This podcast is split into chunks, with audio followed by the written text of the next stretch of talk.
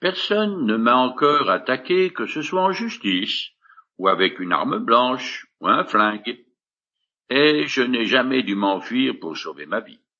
Ouf. Une telle situation m'empêcherait de dormir même si je ne suis pas coupable de quoi que ce soit. Cependant, vous et moi savons fort bien que l'injustice fait partie des affaires humaines courantes depuis le début de l'humanité. Qui peut dire qu'il n'a jamais été traité d'une injustice? Personne. Ainsi va la vie. David est tranquillement avec sa femme dans sa maison quand des gardes arrivent et se mettent aux aguets. Ils attendent le petit matin pour assassiner le futur roi d'Israël dès qu'il sortira de chez lui. Pour leur échapper, David doit descendre en douce par une fenêtre en pleine nuit prendre ses jambes à son cou et disparaître dans la nature au plus vite. Le roi Saül, qui est aussi son beau-père, a résolu de lui faire la peau par pure jalousie. Je continue à lire dans le chapitre 19 du premier livre de Samuel en compressant. Lorsque les hommes envoyés par Saül arrivèrent, elle, Michal, la femme de David, leur dit, Il est malade. Saül les renvoya avec l'ordre de lui amener David dans son lit pour qu'il puisse le mettre à mort. Les hommes retournèrent et découvrirent qu'il n'y avait dans le lit qu'une idole et un coussin en peau de chèvre à l'endroit de la tête. Alors Saül demanda à Michal, Pourquoi m'as-tu ainsi trompé et as-tu aidé mon ennemi à s'échapper? Michal lui répondit, C'est lui qui m'a dit, Laisse-moi fuir, sinon je te tuerai. Pendant ce temps, David, qui fuyait, alla se réfugier chez le prophète Samuel, et lui raconta tout ce que Saül avait fait. Alors, ils allèrent ensemble s'installer dans la communauté des prophètes. Non seulement Michal est idolâtre, mais elle ment comme elle respire. Plus tard, elle éprouvera du mépris envers son mari quand elle le verra danser en l'honneur de l'Éternel. Tel père, tel fils, cette femme ne fera qu'ajouter au chagrin de David, qui à partir de maintenant va être constamment en fuite, et cela jusqu'à la mort du roi déchu. Les communautés de prophètes rassemblaient de jeunes Israélites pieux qui, sous la conduite d'un prophète plus âgé, se livrait à des exercices religieux tels que l'étude des Écritures, la musique sacrée et des discours inspirés. Mais ce n'étaient pas des moines, car ils se mariaient. Ces écoles de prophètes ont dû être très nombreuses, car deux siècles plus tard, au temps d'Élie et d'Élisée, on rencontre jusqu'à cent prophètes à la fois. Il existait de telles communautés à Gilgal, Bethel et Jéricho c'est probablement du milieu de ces cercles constitués de l'élite de la jeunesse israélite que sont sortis la plupart des prophètes écrivains de l'ancienne alliance. En effet, Amos est cité expressément comme une exception. L'apparition de ces écoles sous la magistrature de Samuel explique pourquoi, dans l'un de ses discours, l'apôtre Pierre le désigne comme le premier des prophètes. En effet, avant que Samuel ne prenne ses fonctions, on ne rencontre que quelques prophètes isolés, et un texte dit La parole de l'Éternel était rare en ce temps-là, les visions n'étaient pas fréquentes. Les communautés de prophètes enseignent le peuple ce qui sert de contrepoids à l'état de décadence religieuse, à la corruption des prêtres et à la cessation du culte après que l'arche fut prise par les Philistins. Je continue à lire jusqu'à la fin du chapitre 10. On le rapporta à Saül en disant, David se trouve à la communauté des prophètes près de Rama. Saül envoya des hommes pour l'arrêter. Mais à leur arrivée, ils trouvèrent toute la communauté des prophètes dans un état d'exaltation, et Samuel se tenait debout à leur tête. Alors l'Esprit de Dieu vint sur les envoyés de Saül, qui entrèrent eux aussi dans un tel état. On vint le rapporter à Saül, qui envoya d'autres émissaires. Mais eux aussi entrèrent dans un état d'exaltation. Un troisième groupe envoyé par Saül entra également dans un tel état. Alors Saül se rendit lui-même à la communauté des prophètes près de Rama. Pendant qu'il se rendait là-bas, l'Esprit de Dieu le saisit à son tour, et il continua son chemin dans un état d'exaltation, jusqu'à son arrivée à la communauté des prophètes près de Rama. Là, il ôta, comme les autres, ses vêtements, et resta dans un état d'exaltation devant Samuel.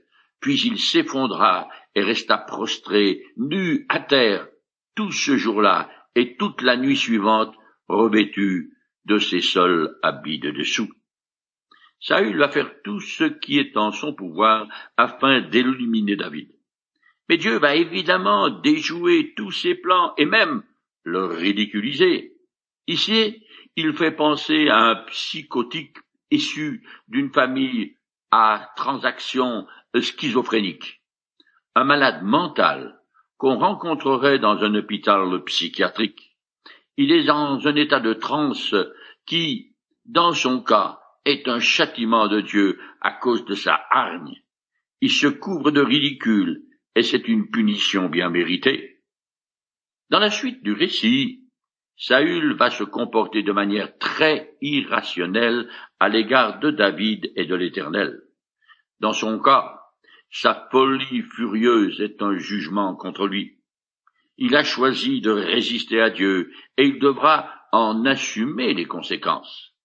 Ce même principe est vrai pour moi et pour chacun d'entre nous, comme l'écrit l'apôtre Paul dans l'une de ses épîtres. Dieu ne se laisse pas traiter avec mépris ce qu'un homme aura semé, il le moissonnera aussi. Nous arrivons au chapitre 20, dans lequel David se rend compte avec douleur que la haine de Saül à son égard ne cessera pas avant que l'un de ne mort. En conséquence, il va devoir fuir et fuir encore. Je commence à lire ce chapitre. David s'enfuit de la communauté des prophètes à Rama. Et il alla trouver Jonathan pour lui demander Qu'ai-je donc fait à ton père? En quoi suis-je coupable à son égard? Quel tort lui ai-je fait pour qu'il veuille me faire mourir? Jonathan lui répondit Dieu te garde de cette pensée. Il n'est pas question que tu meurs. Mon père n'entre rien sans m'a parlé. Il s'agit d'une affaire importante ou d'une petite chose. Pourquoi me cacherait-il ce projet-là? Certainement, il n'en est rien. Mais David insista. Je te jure pourtant qu'il en est bien ainsi. Seulement ton père sait très bien que je jouis de ta faveur. Il a dû se dire, il ne faut pas que Jonathan l'apprenne, il en serait trop affligé. Mais je ne suis qu'à deux doigts de la mort. Les deux amis sont devant un problème insoluble, car il est tout à fait exact que, humainement parlant, David est à deux doigts de la mort, car Saül, animé de folie meurtrière, est à ses trousses et ne cessera pas de le poursuivre. Mais à y réfléchir dans un sens, nous sommes tous dans la situation de David. Qui peut dire, qui sait, quand son heure sonnera? C'est pourquoi la meilleure chose que je puisse faire est de me préparer pour ce dernier voyage d'où personne ne revient. Comme je l'ai déjà dit, je possède une horloge sur laquelle il est écrit Prépare-toi à la rencontre de ton Dieu. C'est une bien sombre et sombre pensée, j'en conviens. Cependant, il est vain de jouer à l'autruche qui, paraît-il, enterre sa tête dans le sable à l'approche du danger. Et donc, d'essayer de se cacher de la réalité du jugement même, si cette pensée peut faire froid dans le dos, que je veuille ou non, au fil des secondes, des minutes, des jours et des années qui s'écoulent inlassablement, je me dirige inéluctablement vers ce moment où ma vie terrestre, terminée, je devrais rencontrer mon Créateur et lui rendre des comptes. Si j'étais vraiment un être rationnel, je prendrais au moins autant de soin à préparer l'éternité vers laquelle je sais que je me dirige qu'à m'occuper des choses de cette courte vie. Quand je suis engagé dans une conversation sur un sujet spirituel, j'essaye presque toujours de poser la question suivante. Si la nuit prochaine, vous vous retrouviez devant le portail d'or qui s'ouvre sur le paradis, et que l'être de lumière qui en garde l'accès vous demandait Donnez-moi une bonne raison pour vous laisser rentrer. Que lui répondriez-vous? Ne dites surtout pas que vous avez vécu une vie vertueuse, même si c'est vrai, car une telle croyance vous interdit d'entrer dans le paradis à tout jamais. Jésus a dit, C'est moi qui suis la porte. Celui qui entre par moi sera sauvé. Celui qui croit en moi vivra. Je continue le texte. Alors Jonathan demanda à David, Que voudrais-tu que je fasse pour toi? Je ferai ce que tu désires. David lui répondit, Écoute, demain, c'est la fête de la nouvelle lune. Je devrais dîner à la table royale. Permets-moi de m'absenter. Je me cacherai dans la campagne jusqu'à après-demain, soir. À cette époque, la nouvelle lune marque le début de chaque nouveau mois et donne lieu à une fête en l'honneur de l'Éternel. C'est un jour de repos, et on offre des sacrifices qui y sont mangés en famille ou un repas fraternel communautaire.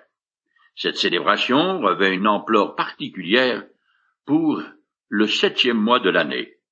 David profite de cette occasion pour exposer son idée qui lui permettra de savoir avec certitude s'il doit fuir pour de bon. En effet, ce qui s'est passé auprès de Samuel dans la communauté des prophètes est tout à fait extraordinaire et pouvait avoir produit un changement de sentiment de la part de Saül envers David. Je continue. Si ton père s'enquiert à mon sujet, tu lui diras, David m'a instamment demandé la permission d'aller à Bethléem, sa ville natale, pour y participer au sacrifice annuel avec toute sa famille. S'il répond c'est bien, alors moi, ton serviteur, je n'ai rien à craindre. Mais s'il se met en colère, tu sauras qu'il a résolu ma perte. Je te promets que demain, ou après-demain, à cette heure-ci, j'essaierai de savoir quelles sont les dispositions de mon père à ton égard. Si elles te sont favorables, je te le ferai savoir mais si mon père veut te nuire dans ce cas, je te ferai partir, et tu iras en paix. Puisse alors l'Éternel être avec toi, comme il l'a été avec mon père.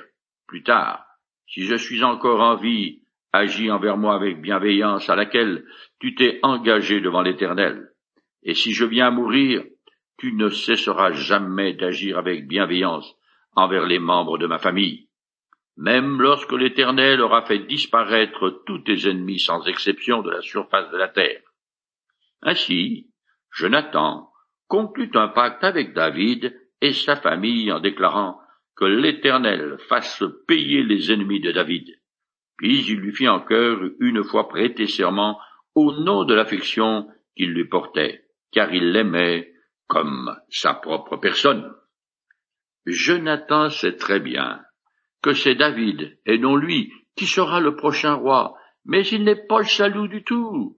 Il pressent aussi que le rejet de son père par l'Éternel conduira à sa mort et à la sienne. À cette époque en Orient, lors d'un changement de dynastie, le nouveau monarque qui venait au pouvoir faisait table rase. Il éliminait souvent et systématiquement tous les membres de la dynastie précédente afin qu'aucun d'eux ne puisse faire valoir une prétention au trône ou fomenter une révolte. Jonathan veut donc se mettre lui-même et sa famille à l'abri d'un pareil sort quand David sera monté sur le trône. Mais il est bien trop noble pour agir de la sorte. Au contraire, il honorera sa promesse, et l'amitié qui le lie à Jonathan en sera bienveillant à l'égard de tous les descendants de Saül. Je continue. Jonathan reprit. Demain, c'est la fête de la nouvelle lune. On remarquera ton absence à table, car ta place restera vide. Après-demain, tu descendras vite jusqu'à l'endroit où tu t'étais caché le jour où tout cela a commencé. Tu te tiendras près de la pierre des ailes. Je viendrai et je tirerai trois flèches dans cette direction, sur une cible que j'aurai choisie. Puis, j'enverrai mon jeune serviteur les chercher. Si je lui crie, regarde, les flèches sont derrière toi. Reviens les ramasser. Alors tu peux revenir, car tout va bien pour toi. Mais si je crie au jeune homme, va plus loin, les flèches sont plus loin que toi. Alors pars, car l'Éternel te fait partir. Le soir de la célébration de la nouvelle lune, le roi se mit à table pour le repas. Saül demanda à son fils Jonathan, pourquoi le fils d'Isaïe n'est-il pas venu au repas ni hier ni aujourd'hui? Jonathan répondit à Saül, David m'en demandait avec instance la permission d'aller jusqu'à Bethléem. Alors Saül se mit en colère et lui cria, Fils de chienne, fils de rebelle, crois-tu que je ne sais pas que tu as pris parti pour le fils d'Isaïe, à ta honte et à celle de ta mère, aussi longtemps que le fils d'Isaïe sera en vie, tu ne pourras pas t'imposer ni t'établir ta royauté. C'est pourquoi fais-le chercher et ordonne qu'on me l'amène sans retard, car il mérite la mort. Jonathan répliqua à Saül, son père, Pourquoi devrait-il mourir? Qu'a-t-il fait? Alors Saül brandit sa lance contre lui pour le frapper. Jonathan se leva de table dans une grande colère et ne mangea rien ce jour-là, car il était trop affligé à cause de la manière injurieuse dont son père avait traité David. Saül est décidément un sale bougre. Maintenant, les dés sont jetés pour de bon. Jonathan a compris que la haine de son père envers David était intraitable. Je continue et finis le chapitre 20. Le lendemain matin, Jonathan se rendit dans la campagne à un endroit convenu avec David. Un jeune serviteur l'accompagnait. Il lui dit, Cours ramasser des flèches que je vais tirer. Le garçon courut en avant et Jonathan tira une flèche au-delà du garçon.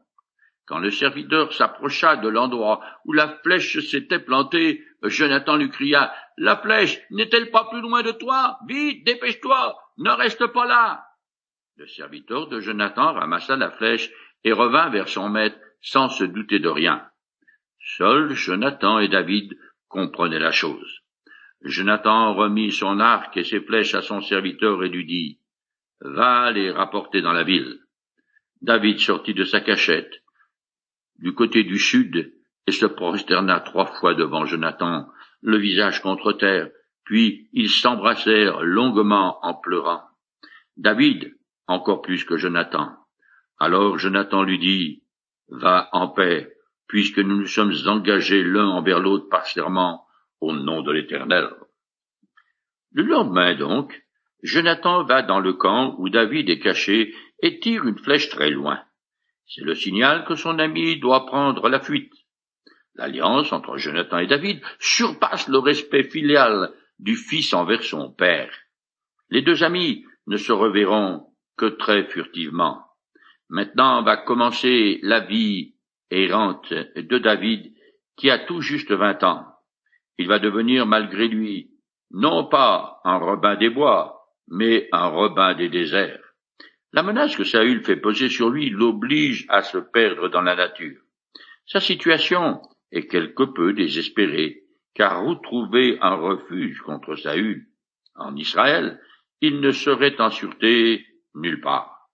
Chez les peuples voisins, ce sont tous des ennemis du peuple de Dieu.